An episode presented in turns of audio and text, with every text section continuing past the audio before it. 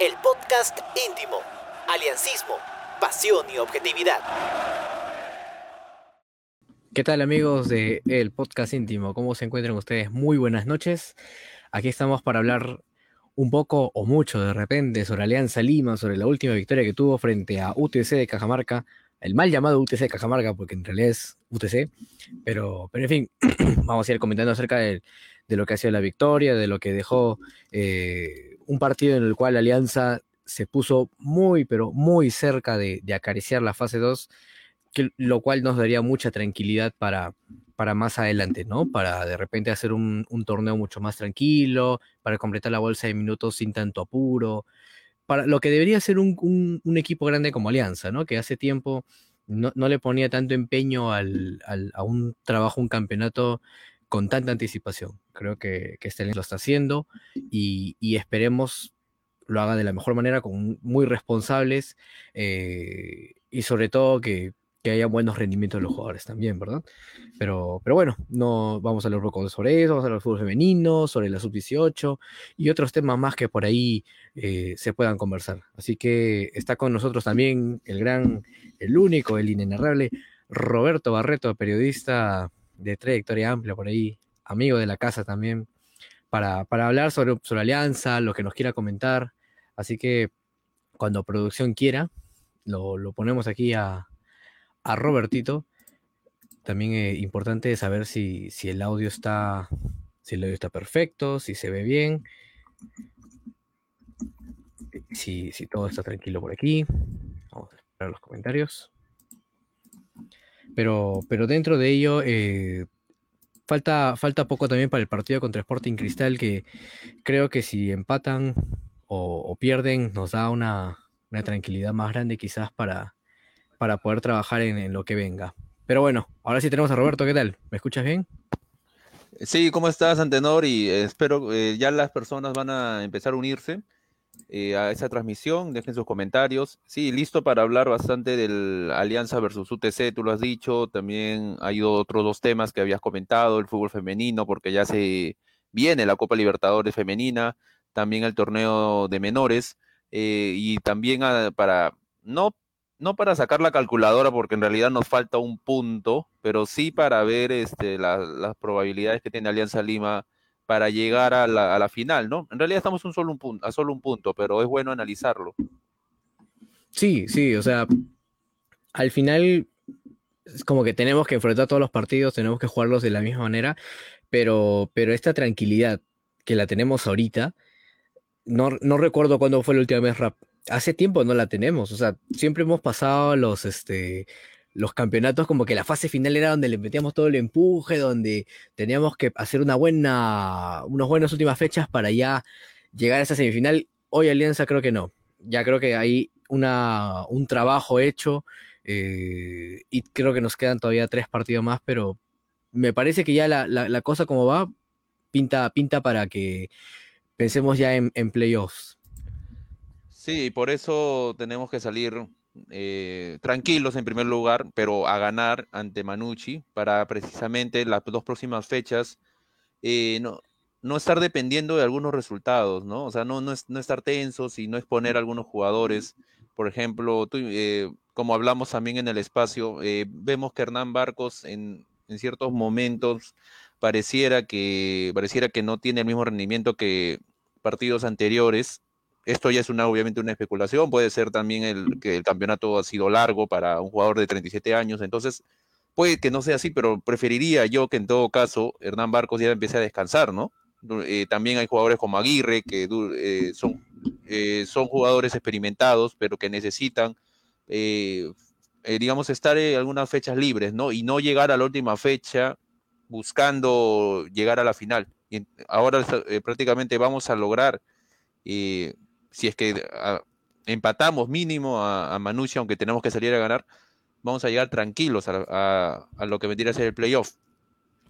y, algo importante que dices también es que los jugadores que han entrado, sea Montoya, Aguirre o de repente alguno más por ahí, han aprovechado las oportunidades y se han terminado quedando como titulares, ¿no? Porque mira, lo, de Aguirre en Alianza eh, no venía bien en los primeros partidos, no venía jugando, pero se lesiona Aldair, eh, aprovecha la oportunidad. nunca vamos a decir tampoco, uy, se lesionó, qué bueno, qué no, no hay forma. Pero aprovecha Aguirre la oportunidad y con continuidad, como dice acá Alex Tito, eh, demuestra lo que, lo que sabe y, demuestra que sigue vigente. Entonces, ¿qué clave ha sido despertar, o no despertar, pero tener como que un jugador eh, más en ofensiva de cara ya a los partidos finales, ¿no? Porque de repente un, un playoff requiere mucho de la solidez que tenga un plantel y de cuántas herramientas tienes en el banco. Y hoy por hoy creo que Alianza ya las va teniendo con mucha mayor claridad.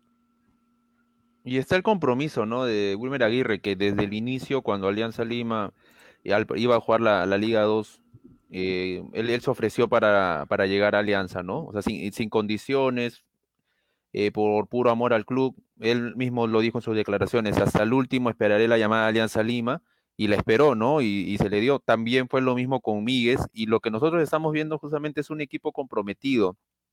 También por el lado de, incluso hasta de Barcos, ¿no? Que él no nos debe, él no nos debe nada, no nos debía nada, pero Barcos, habiendo tenido una gran trayectoria en el fútbol internacional, habiendo sido seleccionado a Argentina, decidió venir a jugar de segunda, segunda división, la Liga 2, y se quedó, ¿no? Se, se quedó al final en la Liga 1 sin, condiciones. Entonces estamos viendo jugadores con, buen compromiso y como tú también estás diciendo, ¿no? Eh, que están rindiendo en el campo, porque las dos cosas van de la mano, de hecho, ¿no? Y, también obviamente tenemos el, talento inacabable de Farfán, ¿no? De, que cuando regrese a la selección esperemos de que nos, los entreguen sanito para que eh, juegue, juegue, la, juegue la final, ¿no? La, bueno, las dos finales, siempre y cuando obviamente hagamos este punto que falta, ¿no? Porque tampoco podemos estar tan confiados, ¿no? Hay, hay que hacer los puntos, no, no, tampoco no planificar, ¿no? Y si planificamos, hablemoslo de manera eventual, ¿no? No este partido ya está cerrado, como, como a veces decían algunos hinchas de otros equipos como, usted, señor, que nos dijo de que Alianza le gana a todos, que Alianza puede ir a la Champions y la conquista. No, yo lo que dije fue que Alianza puede ganar la UTC y eso no es un no, es no es pecar de soberbio, pecar de no sé, pues de cre, de creído, ¿no? O sea, no, simplemente que estábamos en las posibilidades y se demostró, ¿no? Que Alianza le podía ganar UTC.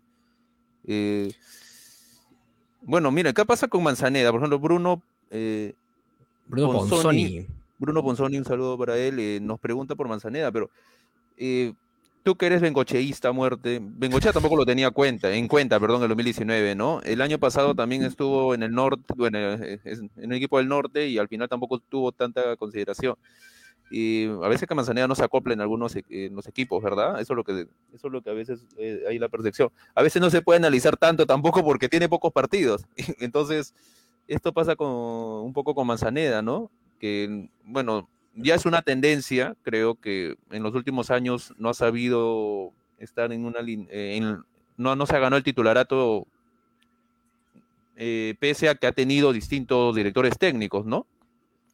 Sí, eh, y pueden decir de repente Alianza, le cuesta, pero en Vallejo tampoco lo hizo, y creo que Municipal le hizo un año, creo que el año de, de, de Manzaneda donde destaca es cuando está encantolado, claro, encantolado cuando sube incluso.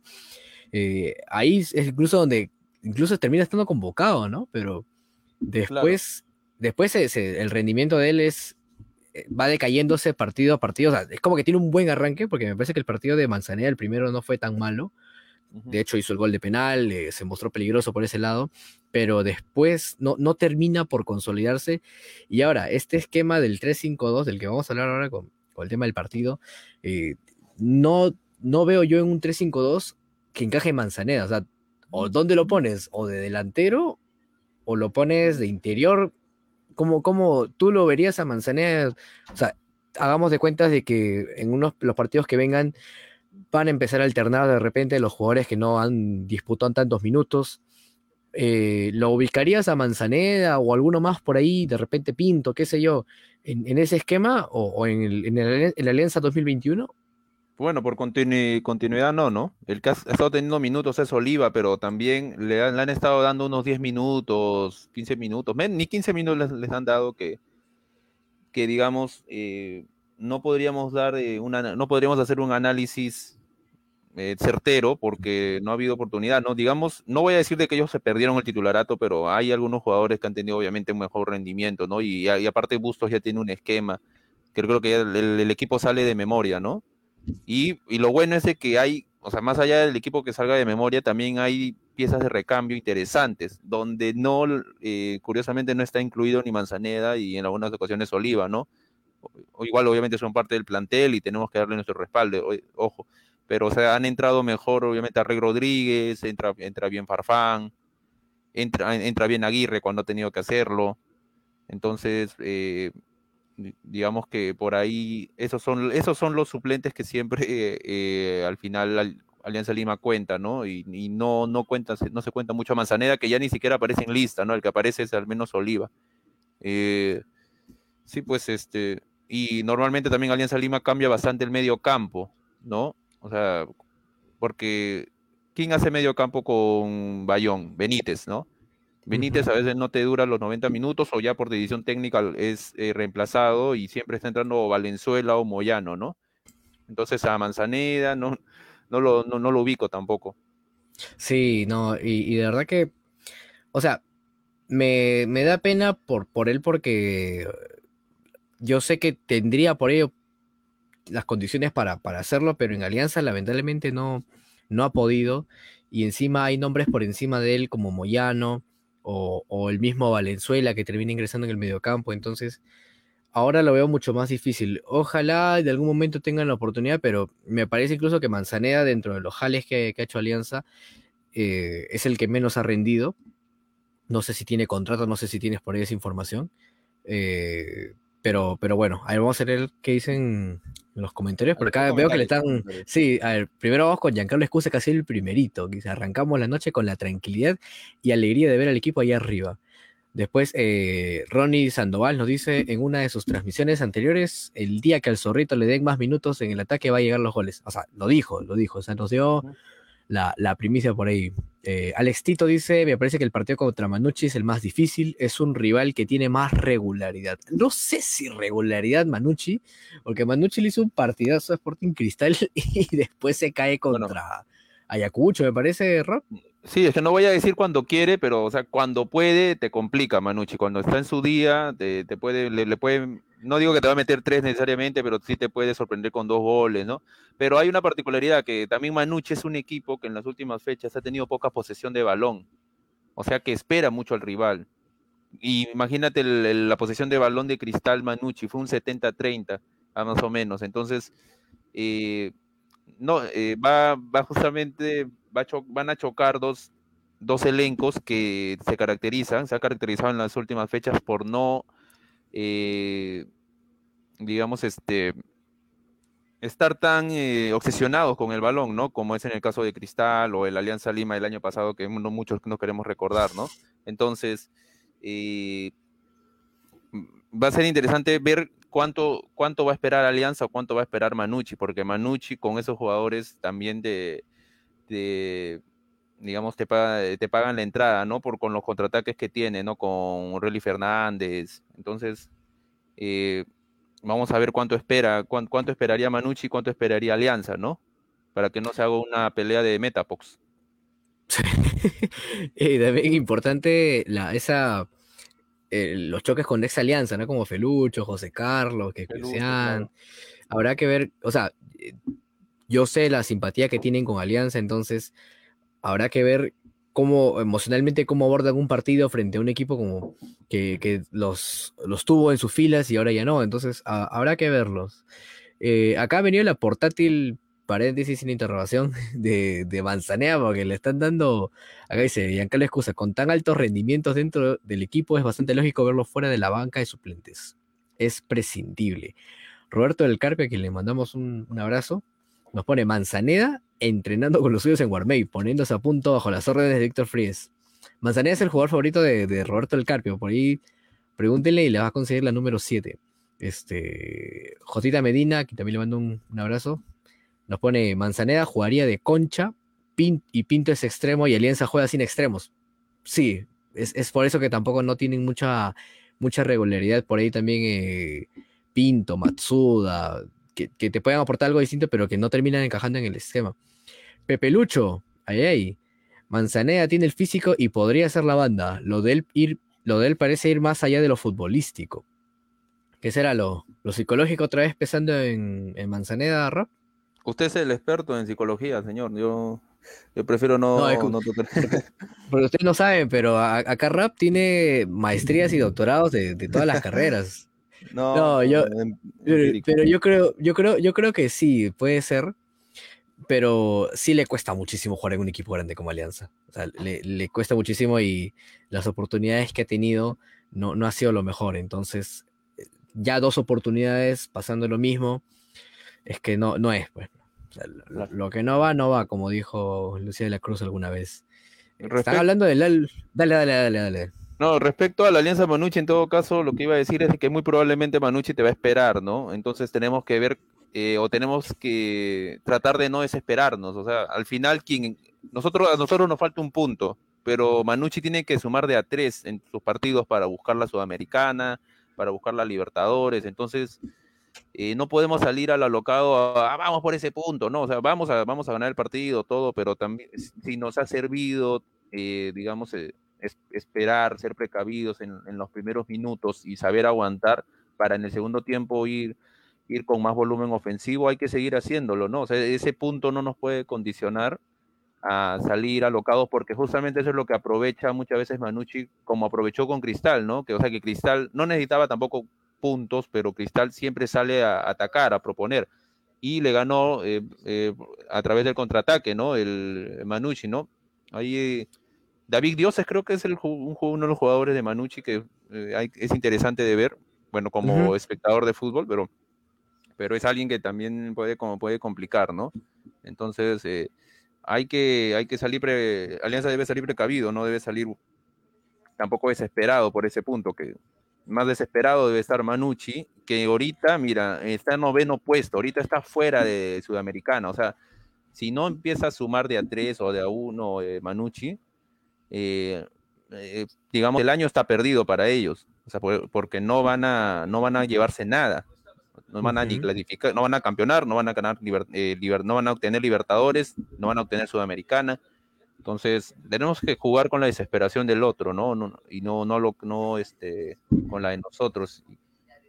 Y, y- mira, hablando justo de esto de la desesperación y haciendo ya rama de, mi especialidad, tuya también a veces, este, Alianza, yo no lo veo tan desesperado en los últimos partidos, pese a que prensa o hinchas o redes sociales decimos ya, faltan cuatro puntos, faltan siete puntos, hemos estado como que ya, falta muy poquito. Nosotros éramos mucho más desesperados que ellos incluso, porque yo lo veo a Alianza jugar y más allá de que no tenga muchas luces en cuanto a, a asociación con el balón, te sabe resolver los partidos. Y, y- y no, no es como que el Alianza, incluso el ejemplo de este año, ¿te acuerdas cuando Bustos ponía cuatro delanteros y era básicamente, pues, el medio equipo atacaba? Ahora Alianza ya sabe atacar, sabe incluso cuando, a pesar de que a veces digas, ya, hay que poner delanteros, no, te pone un volante ahí para taponear o te pone alguien para que genere un poquito de posición de balón. Entonces, me parece que Alianza sabe manejar la presión que tiene ahorita de, de- estar muy cerquita, asegurarse los, los playoffs. Y, y me da esa tranquilidad también para Manucci, que yo creo que, como tú dices, Manucci al final es, es el equipo que tiene que ganar. Porque si no gana los partidos que quedan, va a agarrar, no va a agarrar nada, se va a quedar ahí deambulando. Alianza, muy por el contrario, creo que incluso contra UTC lo, lo demostró. No se hizo tantos problemas en cuanto a ofensiva. eh, y creo que lo, lo puede manejar de, de ese lado. Y yendo un poquito ya más, más al, al análisis del partido, eh, hablemos en, en bloques. Vamos a hablar de, de- de Campos y la defensa. Los, tres, las tres torres que tuvimos ahí. ¿Cómo los viste tú a, a estos cuatro jugadores? Me parece que Campos tuvo por ahí no tantas realidad- eh, pelotas. ¿ah? Una, la del segundo tiempo, un, un taponazo. ¿Y la defensa Luego cómo del- la viste? Adelante. Pero bueno, Campos en primer lugar, eh, Campos seguro, totalmente seguro, lo viene demostrando, salvo en el partido de Alianza Atlético de Sullana que empezó mal, eh, esta vez no pasó así. O sea, e- es arquero fijo, ¿no? O sea, eso ya no es un misterio, ¿no? Eh, tenemos arquero, digamos, para, para esta etapa. Eh, no, no, es, no podemos reemplazarlo. eh, en, el, en el caso de Jordi Vilches también ya me parece que está consolidado. Eh, en el caso Uy, ¿Se, se, ¿Se fue en tenor? No, no, no, acá estoy, acá Ah, estoy. ya, acá el caso de, caso de Montoya todavía, yo creo que obviamente tiene un buen rendimiento, pero todavía debe consolidarse y me parece que sale bien. Me parece que en realidad Vilches con Montoya salen bien, ¿verdad? O sea, salen limpios.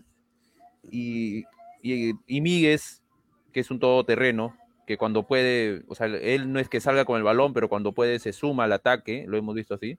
Y si te das cuenta, hablando de la línea de tres, y también eh, hay que esperar los comentarios de los oyentes, eh, es curioso que tampoco es que haya muchas faltas de tiro libre, ¿no? O sea, a favor de otros equipos.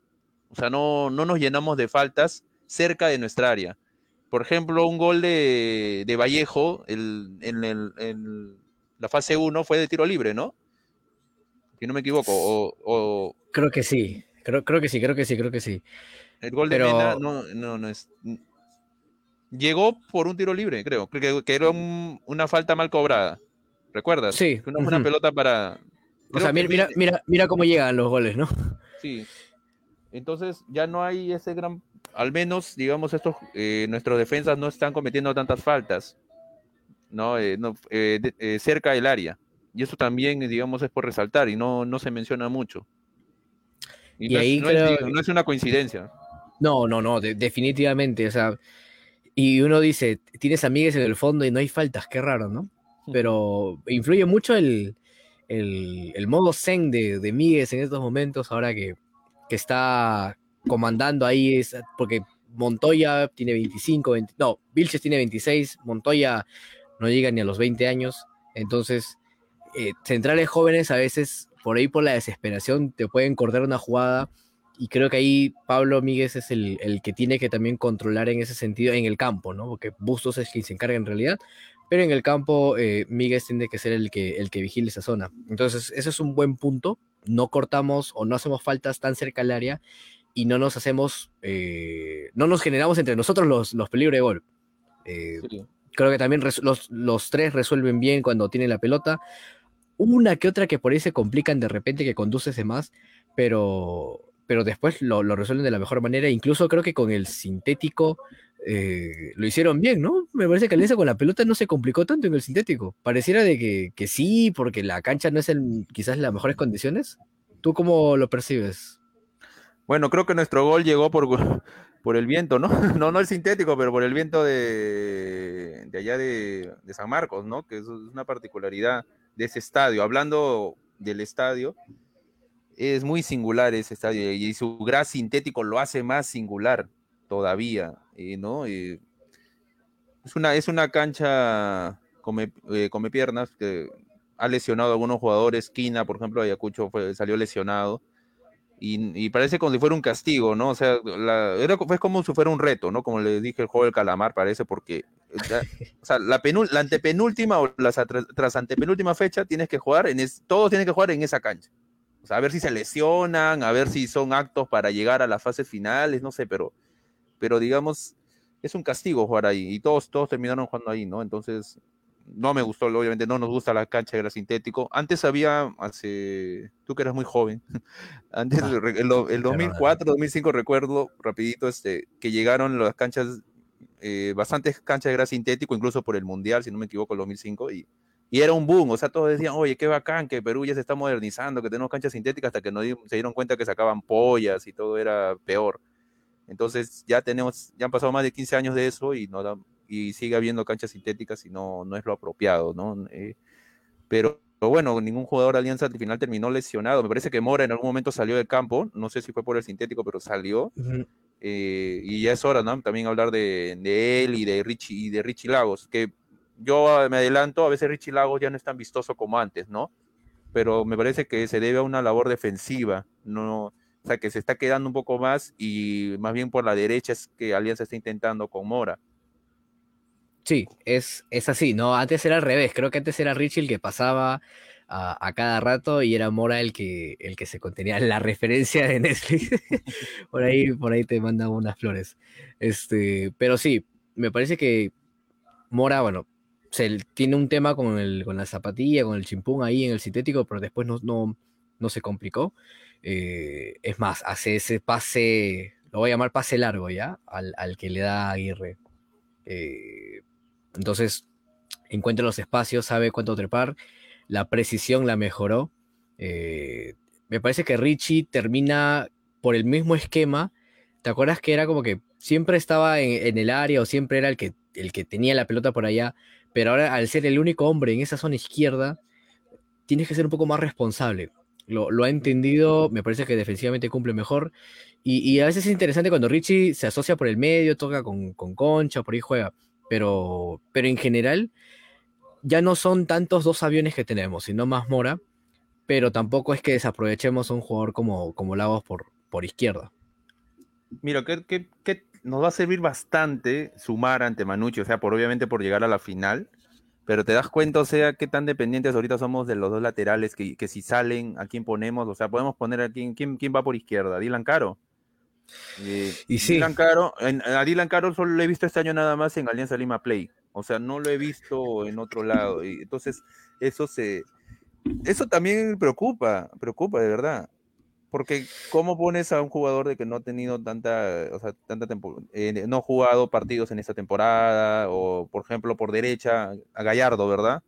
Entonces, eh, igual nos, vendría bien, de todas maneras, nos vendría bien que descansen, ¿no? Que, que descansen los jugadores eh, tan importantes como son ellos dos, ¿no?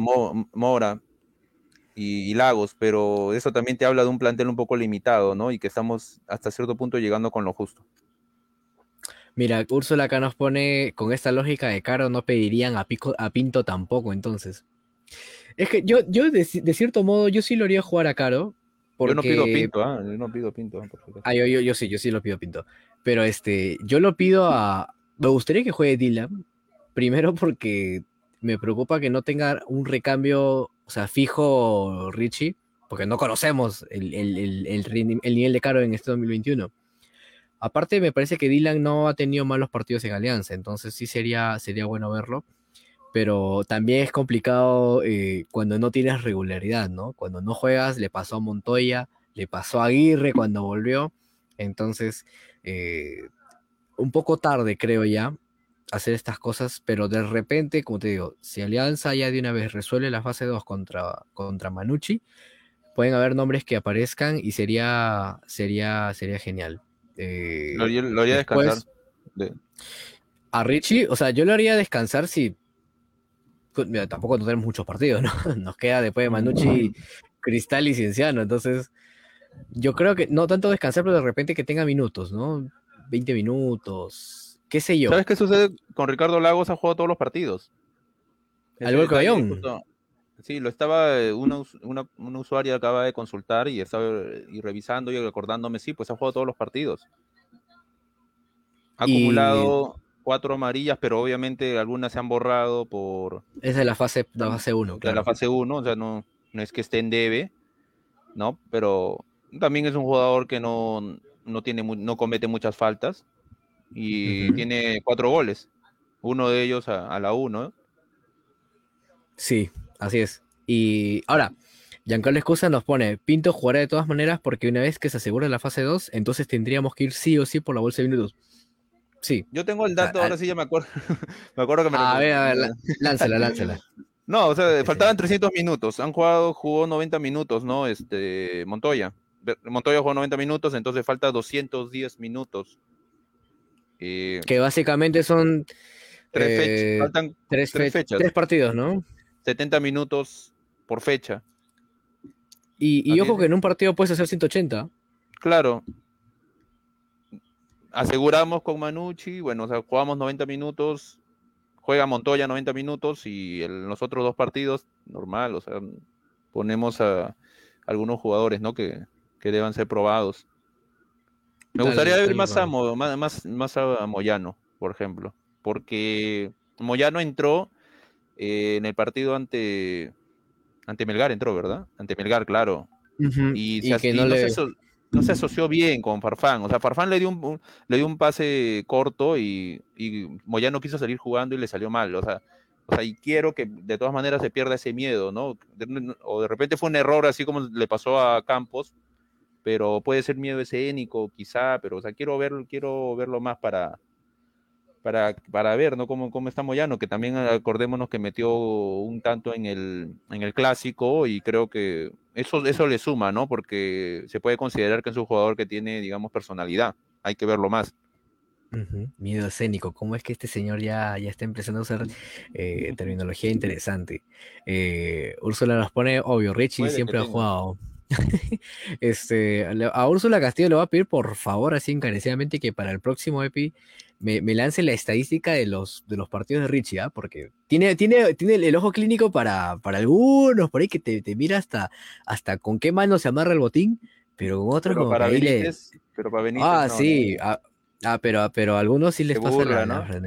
Anotado, se, le pasó el balón, dice, en el, en el gol, en el segundo gol, en el gol de Barcos, no, se le pasó el balón a Benítez. No, eh, ¿Qué, quiso Úrsula no se acuerda que en el partido contra Alianza Binacional a Richie se lo almuerzan por el lado izquierdo y ahí viene el primer gol de, Binacional, así que ahí te la dejo, pues. es, lo que yo iba a decir, ahí creo habrá habido un punto de quiebre, ya sería especular, pero también pasa por también pasa por el lado de Richie y por Jordi Vilches, creo, ¿no?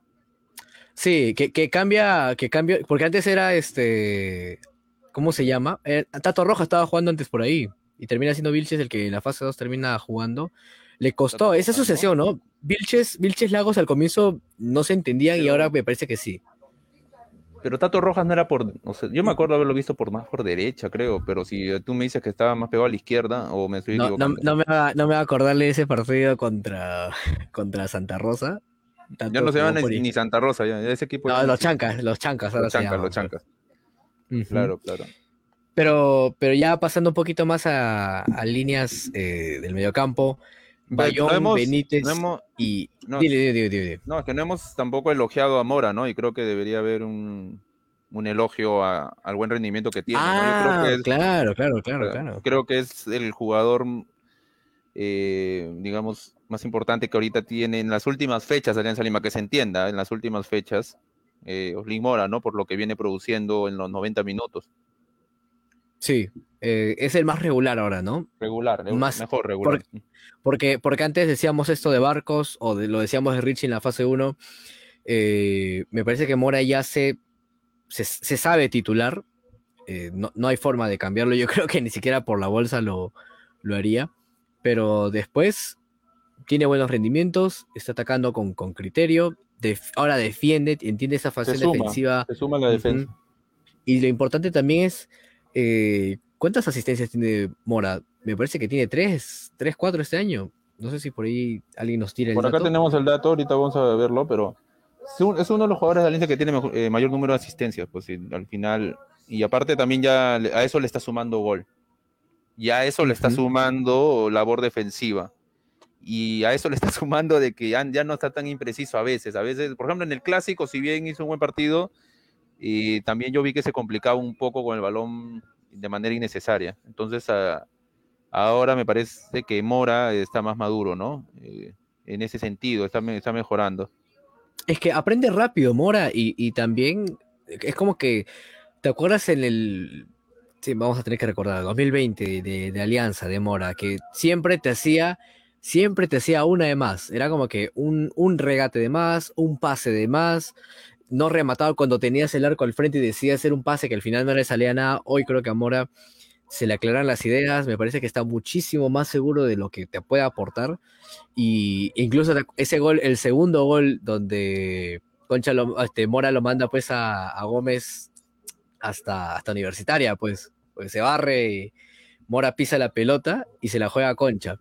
Esa seguridad es, es, la que me hace pensar que este, que este jugador en el 2022 la, va a romper mucho más y, va a ser titular muchísimo tiempo en Alianza. Entonces, me alegra mucho de que sea Osling el, que se haya recuperado porque no tuvo un buen 2020, no tuvo un buen inicio de, esta temporada y se recompuso en el camino. Eh, y no digamos que porque se puso el short encima del polo, que el cortecito, no. Yo creo que por su propia cuenta y porque se la ha creído, porque él, sabe que juega bien, entonces es, eso explica muchísimo la, titularidad y la regularidad que está teniendo el buen, el buen Oslim. No sé si comparte opinión o totalmente discrepas con todo. no, ¿cómo discrepar? Pero el año pasado no salió nada, pues, ¿no? Así de simple, no, no hay que recordar mucho eso, como dije antes, tiempos Ojo, tan ojo que no, pero no sale, no sale nada, pues, pero Montoya y Cornejo el año pasado fueron lo mejorcito. Sí. Solo sea, que no, no, pero no bastó, pues. Pero Sí, no bastó, eso sí. no bastó. Y Bayón era muy cuestionado, hay que hablar de Bayón ahora. Ujú. Tuve la oportunidad de entrevistar a, a Rostein, a Víctor Rostein, eh, un, un jugador de Alianza Lima, que dicho sea de paso es hijo de, de Juan Rostein, de toda la familia, de una familia de jugadores blanquiazules, el quemado Rostein, Juan Rostein, el fantasma de la ópera, de época de Villanueva. Ahora, su, cuando hablé con su hijo, Víctor Rostein, 78 años, me dijo, yo no sé qué hace Bayón ahí, así me dijo. O sea, cuando Alianza ya había, ya había descendido, me dijo, ¿qué hace Bayón ahí? Yo no, no lo veo, no veo qué hace. Y la verdad es que también era, no, digo, no voy a decir que era discreta la labor de Bayón, pero no era tan notoria. Y ahorita tampoco, digamos, es tan, no es tan notoria, pero sí hace una labor sumamente importante, ¿no? El año pasado era muy cuestionado y creo que también con razón, pero ahora este año eh, sí ha tenido un, rendi- un rendimiento alto, ha jugado todos los partidos y, y para que estés bien en el ataque, por si acaso, también tienes que tener un buen medio campo, porque tienes que tener salida. Y para estar bien en la defensa también. O sea, tien- tienes que tener ahí a- a dos jugadores que no permitan que, que lleguen como si nada, ¿no? Entonces ahí la labor defensiva y de, de Bayón es importante.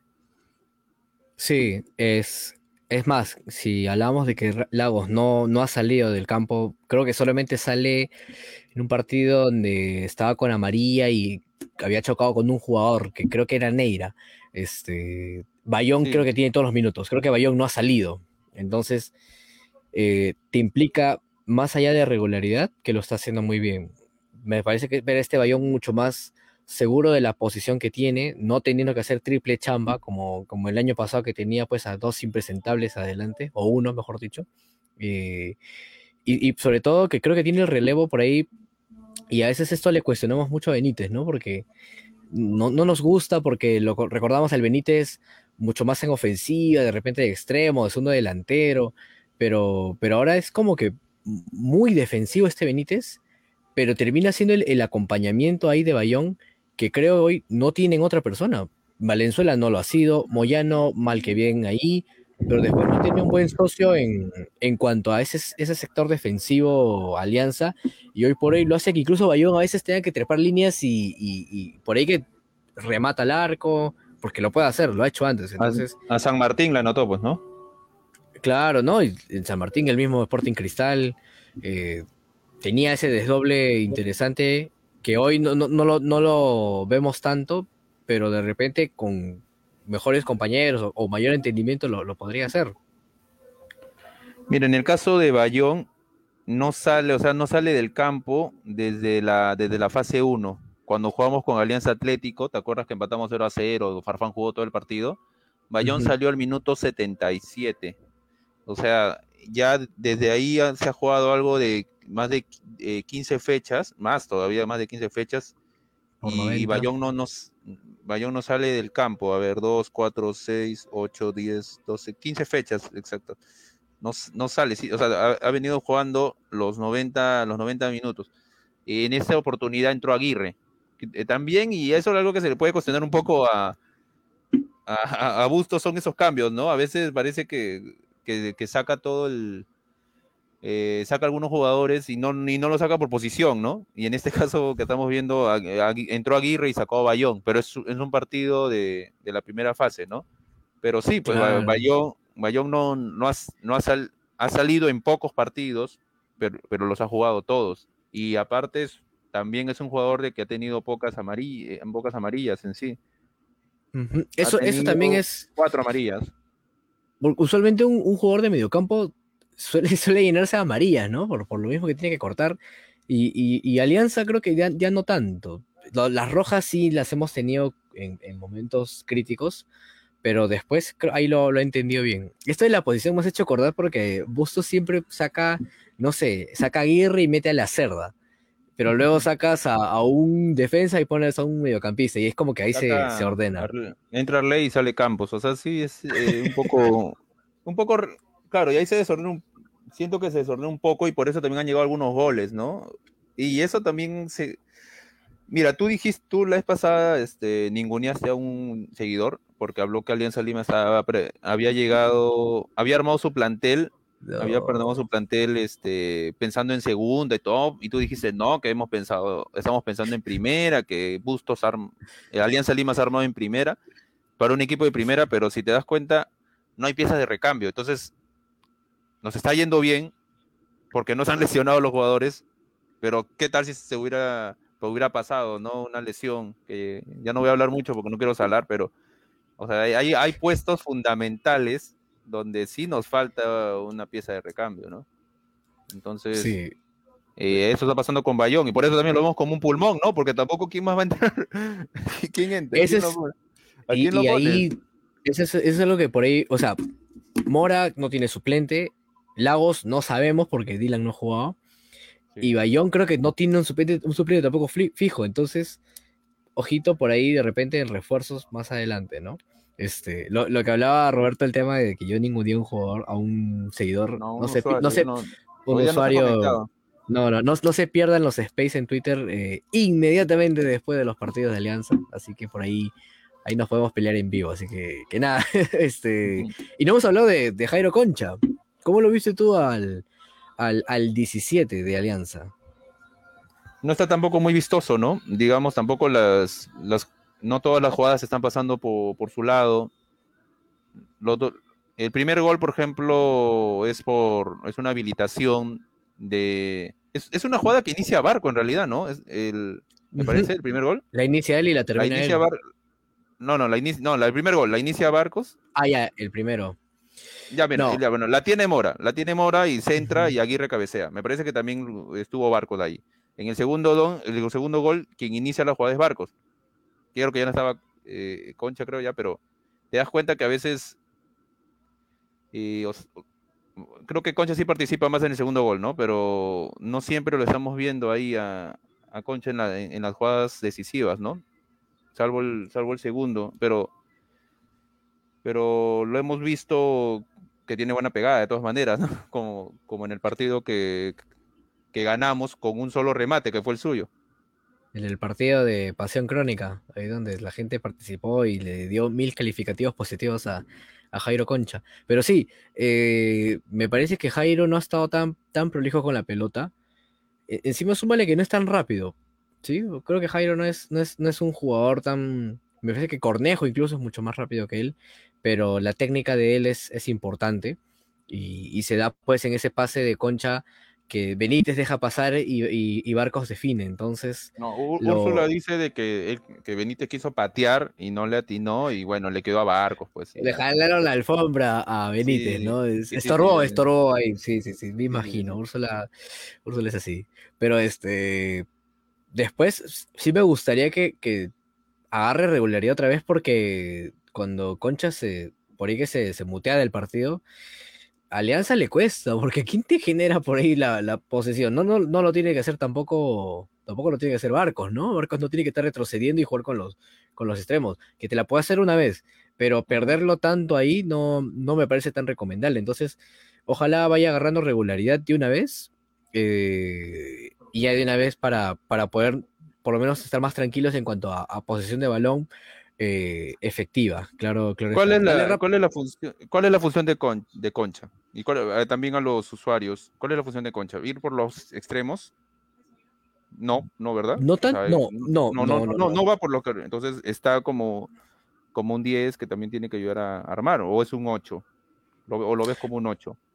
Eh, es que es, distinto, a veces es, a veces es un 8 cuando Benítez está un poco más adelante y Bayón queda al fondo, y a veces es 10 cuando Bayón y Benítez se quedan atrás y, tiene que hacer toda la, función creativa por ahí.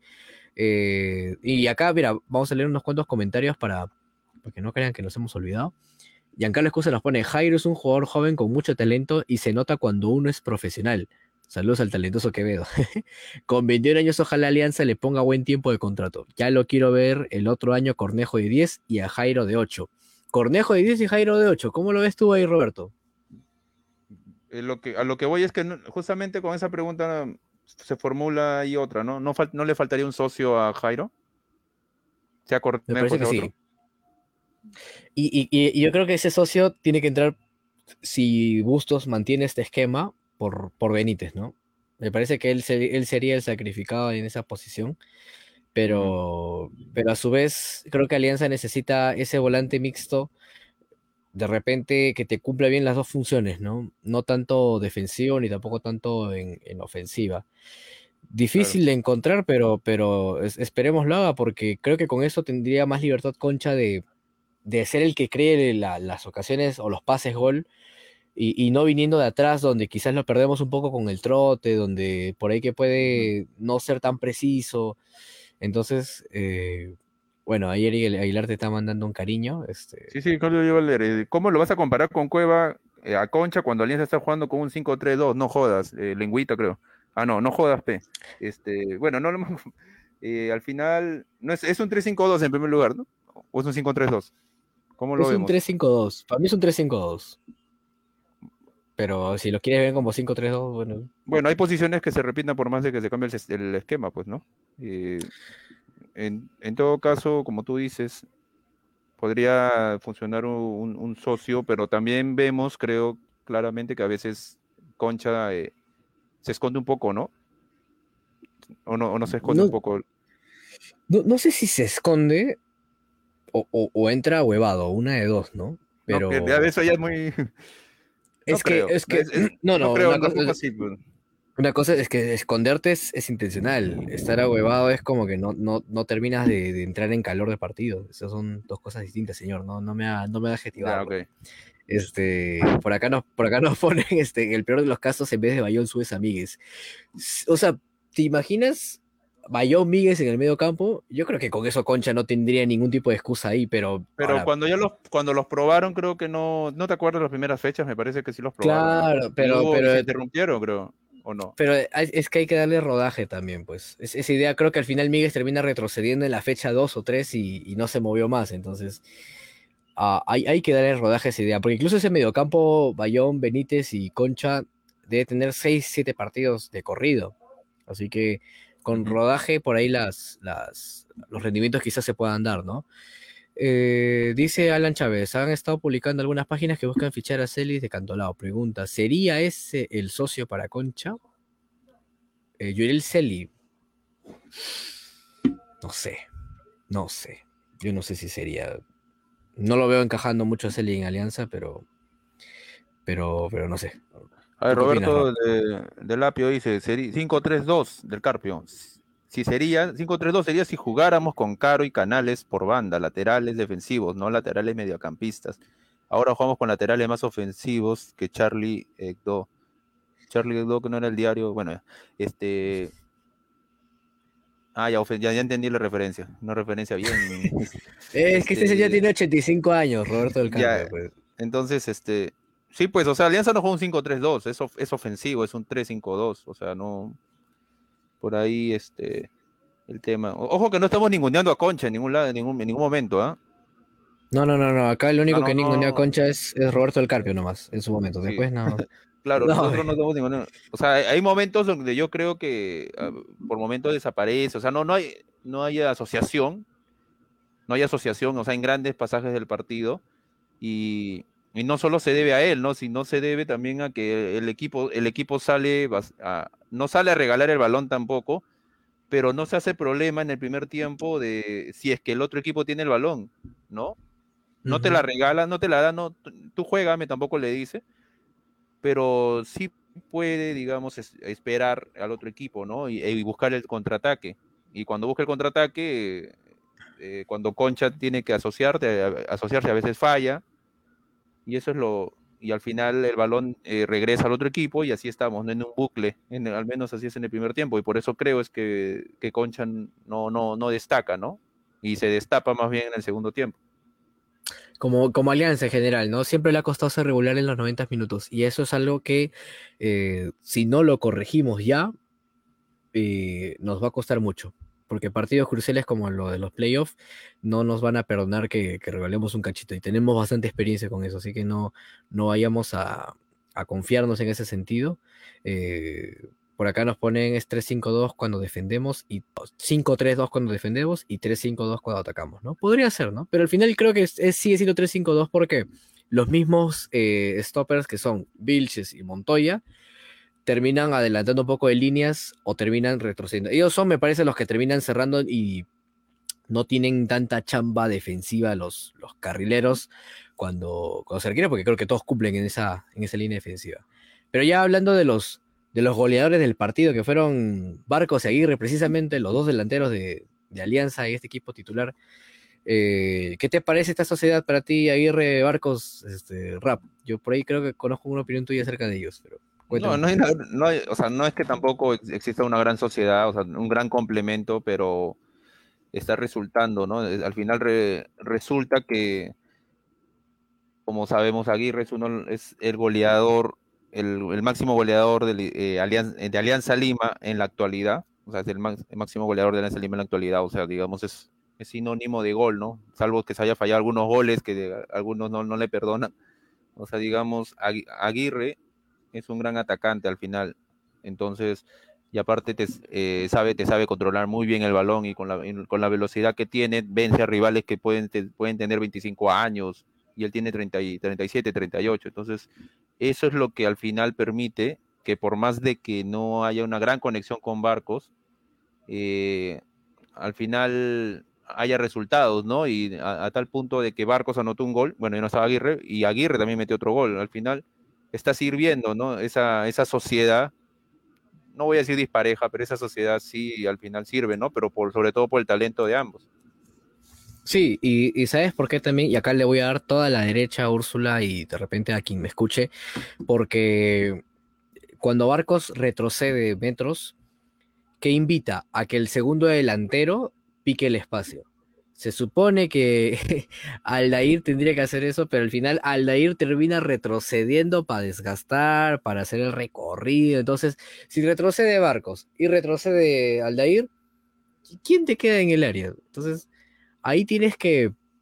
Y ahí Aguirre lo entiende bien, porque Aguirre siempre ha sido esos delanteros que les gusta el pase largo, como esa parte contra estudiantes, este equipo chico acá para, para Roberto Barreto, pero ese, ese espacio que te deja Barcos, lo aprovecha muy bien Aguirre, a veces, a veces como quedando como último punta, pero, pero es como que por fin, o sea, por fin hay una ofensiva clara en ese sentido, y, de verdad, ojalá Aguirre rinda en los demás partidos. Yo creo que es la delantera, salvo que Farfán eh, venga en un nivel Dios, ¿no? De la selección y, que la rompa en los entrenamientos y por esas posiciones. Me parece que si no es Farfán, es Aguirre el que tiene que ser el que le tome el acompañamiento, o sea, la dupla ahí con, Hernán. Entonces, me parece que entendió la función y, hoy por hoy Aguirre y tiene creo que el mejor promedio de gol dentro de los delanteros de, Alianza, juega bien y, y tiene que seguir siendo titular. Barcos no tuvo tampoco. Dale, dale, dale, dale. No, en un eventual final, por ejemplo, Farfán no necesariamente va a jugar los dos partidos, pues, ¿no? O sea, desde el inicio. Va a, ser va a jugar 30 minutos, 40 minutos. no se sabe todavía cómo va a llegar Farfán, ¿no? Después del partido con la selección. Eh, no se sabe si va a jugar los dos partidos. Es un tema complicado, ¿no? O sea, digamos, no creo que Farfán necesariamente reemplace a algún titular, no por nivel, ¿no? O sea, su nivel es muy alto, mucho más alto, pero por el, la carga física que tiene, ¿no? Y por su problema en la rodilla.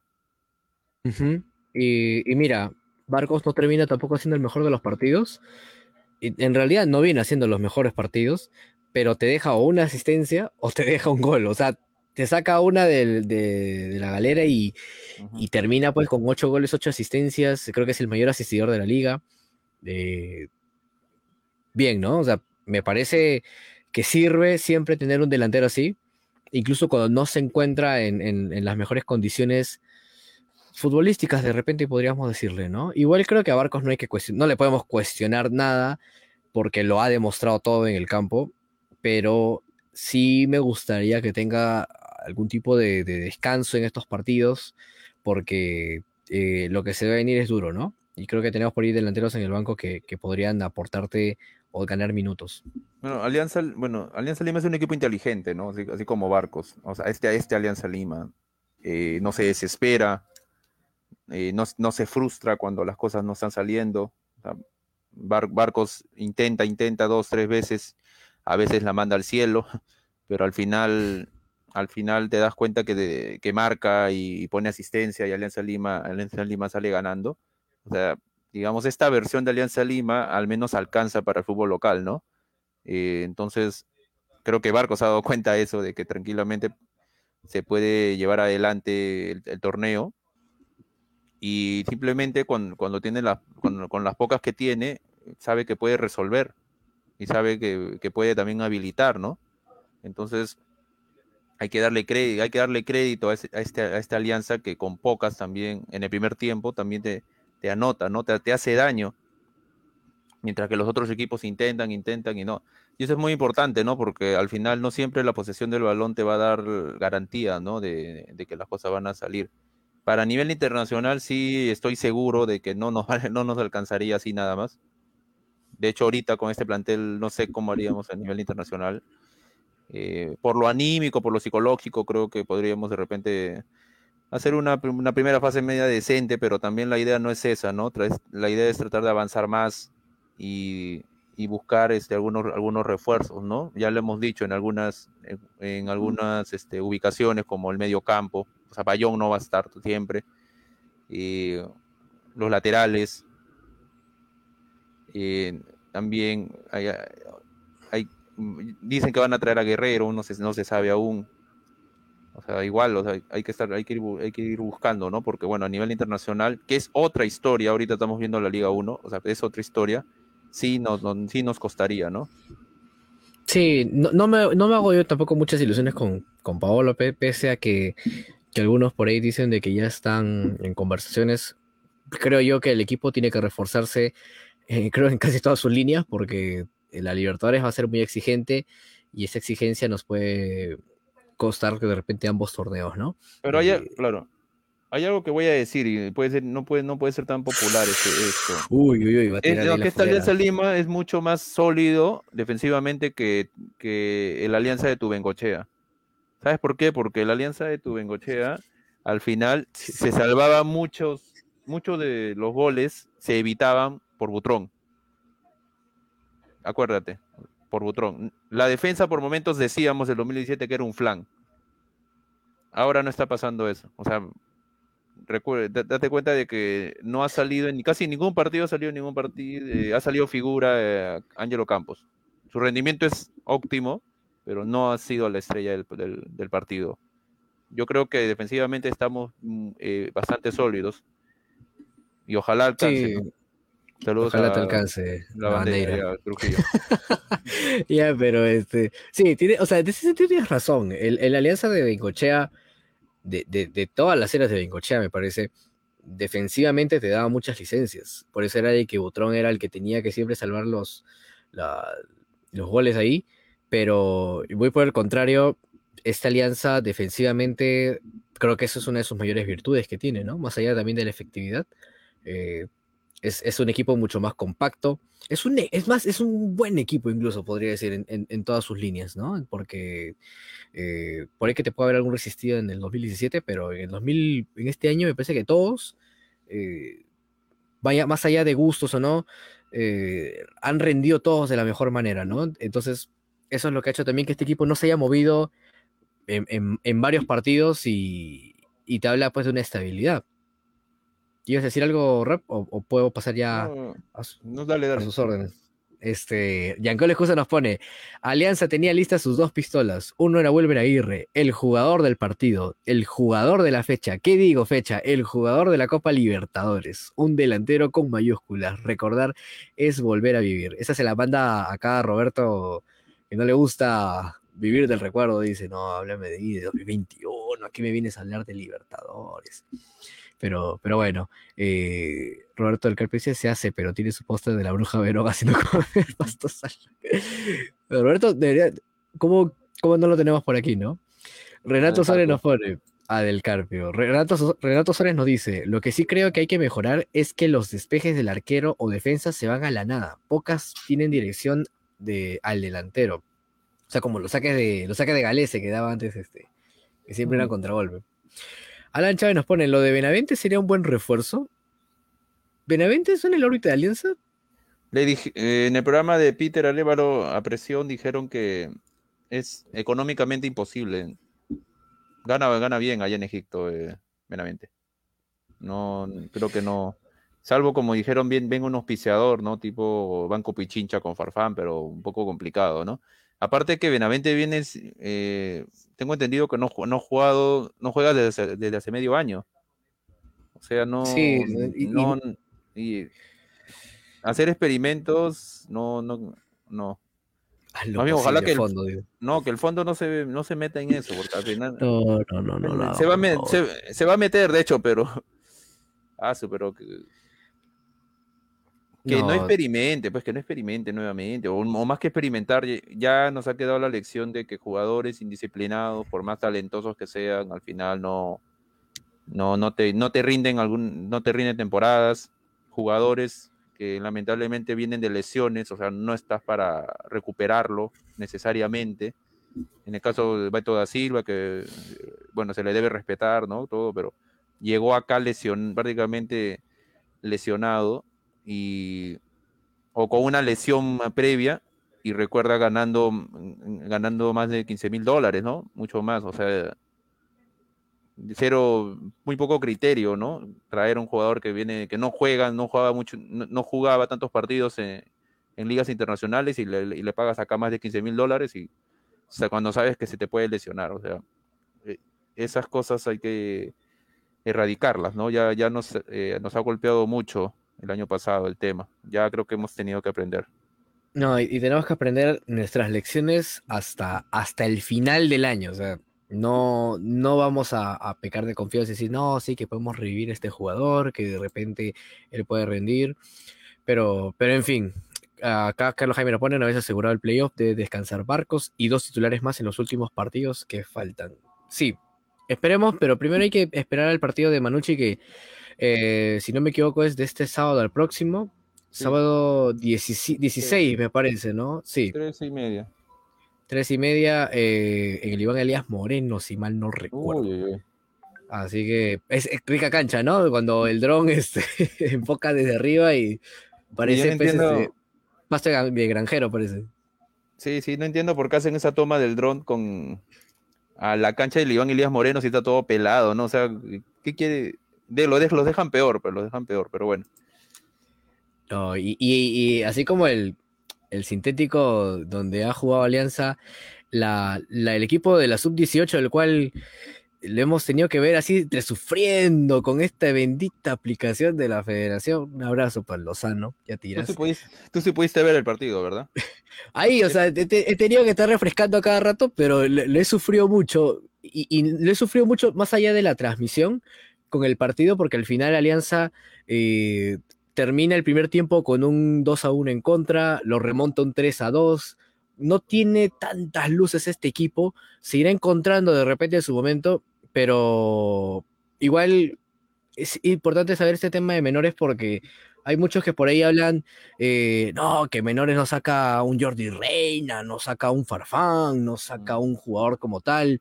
O sea, y yo creo que me das la razón en esto, Rob, si no nos agarramos a polazos. Este, si nos vamos a enfocar tanto en sacar a un jugador joyita, yo me preocuparía más en, sacar un equipo que medianamente diga, ya, este equipo puede pisar primera tal en algún momento.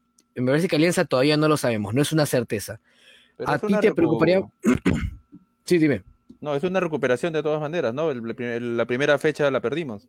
Sí, perdimos el primer partido y lo perdimos, lo perdimos feo. Entonces, es, es así, es que el equipo se está, es que también es como el fútbol femenino, ¿no? O sea, no han jugado 2020, el 2021 casi no lo juegan. Entonces, eh, es un poquito complicado. Sin embargo, no nos esperancemos siempre a que tiene que salir un, un jugador a, resolvernos, ¿no? A mí me preocuparía que no hay un equipo. Y, y esperemos verlo este año, ¿no? Pero, pero, pero en fin. Acá Roberto no, el que propone agradezca que salen elementos funcionales después de la basura que dejó Alba Consult. ¿Iba a decir algo, Rap? Eh, bueno, Cristal está haciendo una buena labor en, en tema de menores, ¿no? Está sacando equipos, más allá de que ha tenido malos resultados, estamos viendo el resultado, el, buen rendimiento de sus canteras, ¿no? y no lo hablo solo de este 2021, o sea, han sacado buenos jugadores en los últimos años. También hay algunos jugadores también indisciplinados, eh, por ejemplo Sandoval, ¿no? Pero dentro de todo, la mayoría de jugadores de Cristal que están saliendo eh, está demostrando que son, es una de las mejores canteras y Alianza Lima se está quedando con ello, ¿no? Se, está quedando en ello, entonces tenemos ahí que, que también como hinchas apoyar, ¿no? O sea, estar pendiente qué es lo que, qué es lo que está pasando en nuestras canteras. Usted, usted no, no, pierde la chance de hablar de su, de su Sporting Cristal, ¿no? como el hincha de Cristal, ¿no? No te pases. No, no, ¿qué va a hacer usted, hincha de Cristal? No. Y ya para, para ir cerrando, eh, faltan 30 días para que se inicie la Copa Libertadores de, de, del fútbol femenino, donde Alianza va a disputar, va a, va a debutar en todo caso contra Deportivo Cali el, el 4 de noviembre y Alianza ha contratado a cuatro jugadoras del América de Cali, cuatro jugadoras que vienen a, préstamo. Eh, por ahí creo que tienes una información, Roberto. Eh, pisan, han pisado selección la mitad por lo menos de ellas, ¿no? Menciono a ver a las cuatro, que como tú dices, son pre, eh, vienen a préstamo. Wendy Bonilla, Fabiana Yantén, Diana Ospina y Sara Martínez. Como tú dices, ellas están viniendo exclusivamente para la Copa eh, Copa Libertadores y después estarían regresando a, a la Liga, de, a, a, la América de Cali. Voy a comentar cómo le fue al equipo femenino de América de Cali el año pasado, eh, la temporada, esta temporada. Prácticamente eh, se quedó a puerta del playoff. O sea, el, el, playoff allá empieza en semifinales, ¿no? O sea, los cuatro mejores, las cuatro mejores. Ellos, ellas en la tabla es como si hubieran quedado quintas. O sea, se quedaron uh -huh. a, un, a, a, unos puntos de clasificar a los playoffs. O sea, están trayendo jugadoras de un equipo que ha luchado hasta la última fecha. Y, y una de sus jugadoras es, como mencioné, eh, Diana Ospina. Diana Ospina ha sido seleccionada, incluso mencionaste tú que había venido a los Panamericanos, 31 años, y juega ex, de extrema por derecha. Aunque también viendo en el esquema de, de, del equipo de América de Cali, ha jugado como lateral derecha ya depende ya el tema del... Es como, como Osli Mora, como Osli Mora. Claro.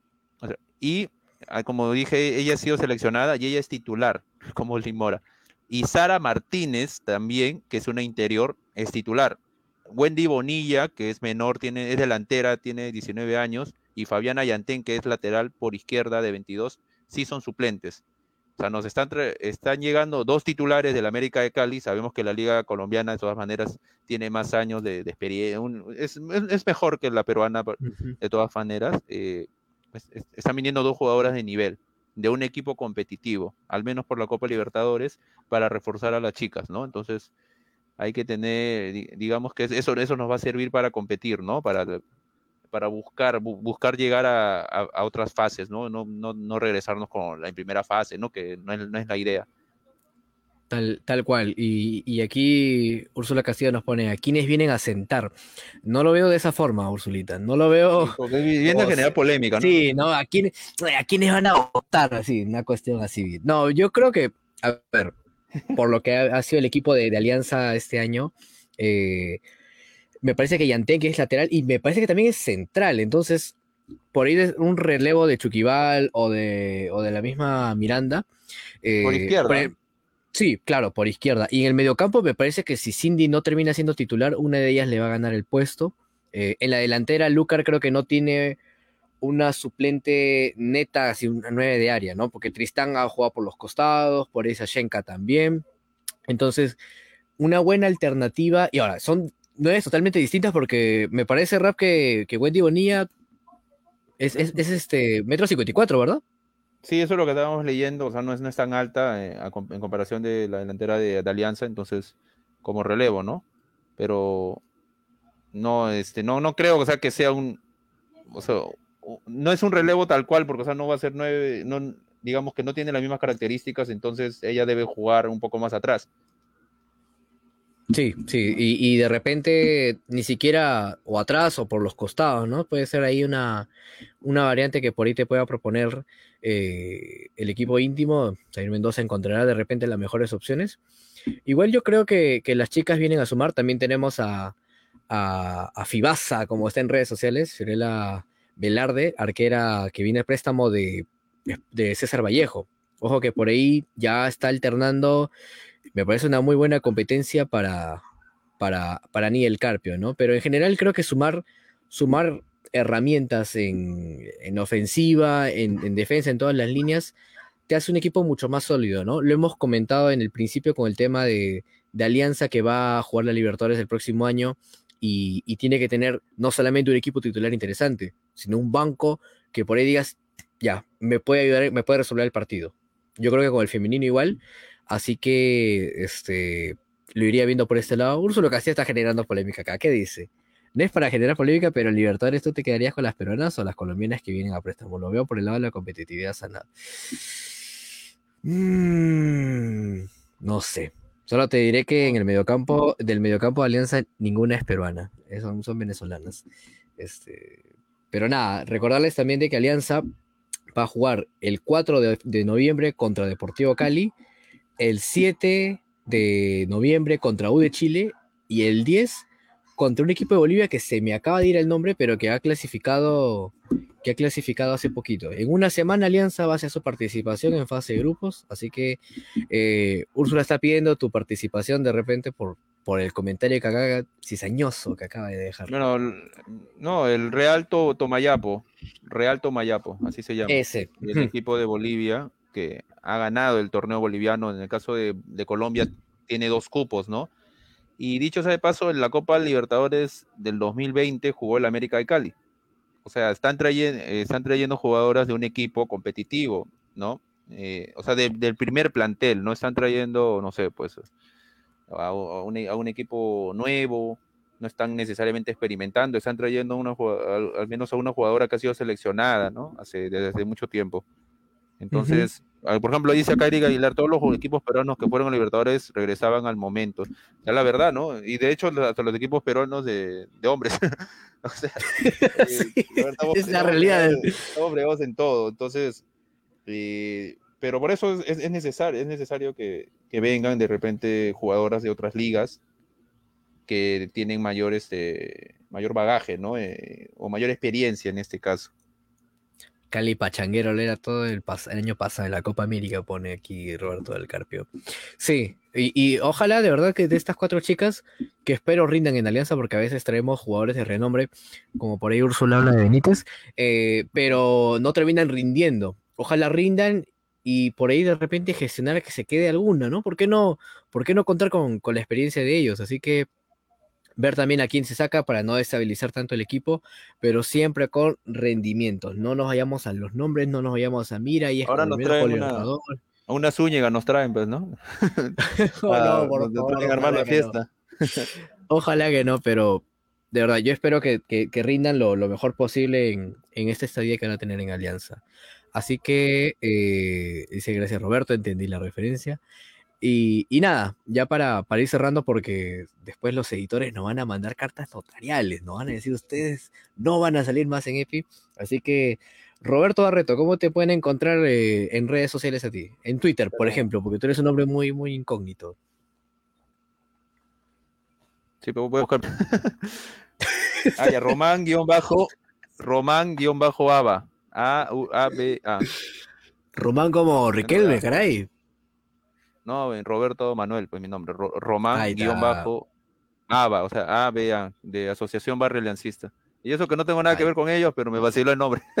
Así o te, de repente te, o te gusta o te gusta el grupo ABA de repente por ahí. También. Pero, pero bueno, ahí está Román guion bajo ABA le hacen acordar por si se olvida por sus redes sociales. Ahí me encuentran como el antenor en Twitter. Y no se olviden de seguir las redes sociales de El Blog Íntimo el blog íntimo Evi en Twitter, el blog íntimo en Facebook, en Instagram eh, y el podcast íntimo en Spotify. Ah, y en YouTube también nos encuentran donde subimos todos los programas, donde pueden encontrar todos los especiales, la entrevista de Freya a, Aguirre, eh, todos los programas de las, de las ediciones de las décadas, qué sé yo, todo está ahí. Hay uno bien bacán de los, de los ídolos. O sea, es un programa pasado, pero los invito a ver de, en donde hablan quién, quiénes son, quiénes pueden ser considerados ídolos de Alianza, ¿no? Y cuál es y qué perfil debe tener un ídolo para un equipo de fútbol, ¿no? Hay un debate bastante interesante, ¿no? Para mí, ídolos de Alianza Lima, ya lo he dicho antes, Alejandro Villanueva y Teófilo Cubillas, los dos por delante. y, hay, otros, obviamente, pero ellos. no son tan. Son más terrenales ellos ya. No, no, no van por. Claro, pero Villanueva con Cubillas son los máximos representantes de, Alianza Lima para mí en la historia. Claro, ahí también pueden encontrar las. No exageremos diciendo que Barcos ya es ídolo también, ¿ah? Uy, no, ahorita la productora te va a sacar del programa ahorita. Este, encuentra este, desmitiendo mitos, N cosas. Hay un montón de contenido interesante. Eh, sigan nuestras redes sociales, apóyennos y eh, estén pendientes de lo que se puede venir más adelante. Ojito, por aquí de repente no hace Roberto el que esté alternando en, pantalla, pueden ser algunos de ustedes, así que vamos a ir avisando. Pero eh, nada, a esperar porque se viene una larga espera para ver jugar Alianza otra vez, pero siempre apoyando desde donde se pueda. No se pierdan la crónica de Carlita que sale mañana. ¿ah? Carlita ha, ha, tomado su tiempo, ha digerido el partido, va a afilar la pluma ahí eh, y lo va, lo va a dar por Corrección, por corrección de estilo. Claro.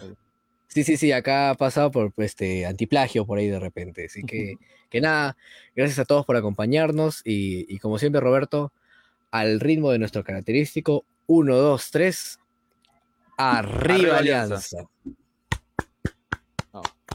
Cuídense chicos, nos vemos. Si te gustó este podcast, suscríbete y compártelo con más hermanos aliancistas. Recuerda que si quieres que leamos tus comentarios en el programa, puedes seguir las redes sociales de El Blog Íntimo para estar atento a nuestras transmisiones vía Facebook Live. Arriba Alianza, toda la vida.